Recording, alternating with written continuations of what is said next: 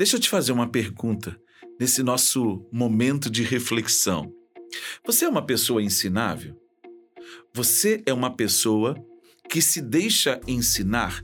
Você realmente se submete a um processo onde alguém vai te conduzir para te treinar, para te ensinar algo que você não conhece? Ou você é uma dessas pessoas que sabe tudo, que já tem resposta para todas as questões? Então, eu queria te propor ouvir as palavras do sábio, que estão registradas em Provérbios no capítulo 23, no versículo 12.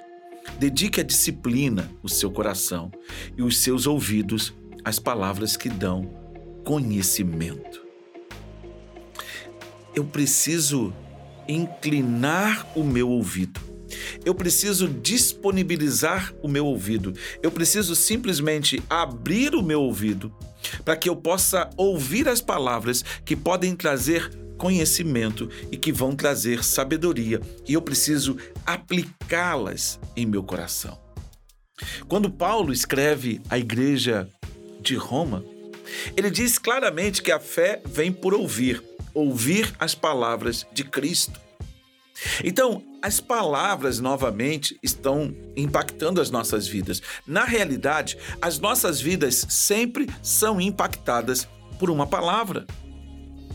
Então, se eu der atenção, se eu abrir o meu ouvido ao entendimento, se eu ouvir com atenção e não somente fazer ouvido de mercador, sabe? Entrar por um lado como se fosse possível sair pelo outro. Não, é ouvir reter o conhecimento e aplicá-lo ao coração. É isso que o texto diz. Ele diz: dedique o teu coração à disciplina. Então, submeta-se ao processo de aprendizado, submeta-se ao processo de crescimento, submeta-se ao processo de transformação. Permita que a sabedoria passe pela sua vida, marque o seu ser e guarde-a, retenha ao teu coração. Se você olhar para o livro de Provérbios, você vai ver N palavras. Provérbios no capítulo 3, sobre tudo que você deve guardar, guarde o teu coração, porque deles procedem a vida. Para para pensar. Será que nessa caminhada, será que nessa pegada de viver esse tempo, nós estamos ouvindo palavras que geram conhecimento?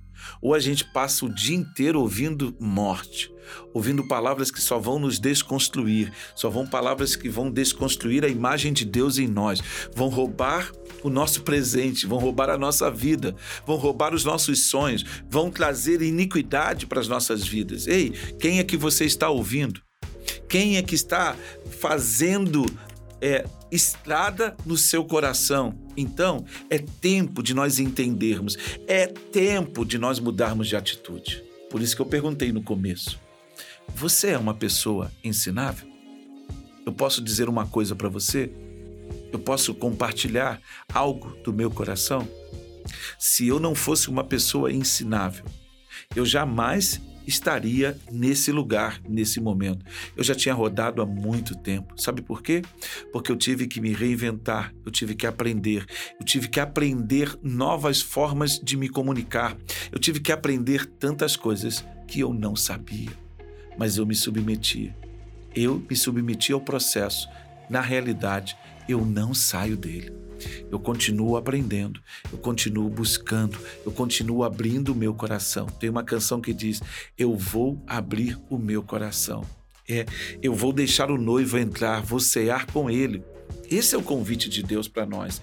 Esse é o convite do Eterno para nós. Por quê? Aplicar o coração à disciplina, dar ouvidos ao conhecimento. Isso é vida em nossos ossos. Isso é vida nos nossos olhos.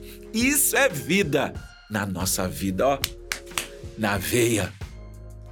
Pai, eu quero te agradecer porque nós podemos estar conectados nesse momento pela tua palavra. E que essa palavra hoje, nesse tempo corrido, gere transformação. É a minha oração. Em nome de Jesus. Amém. Um beijo no coração e até o nosso próximo encontro.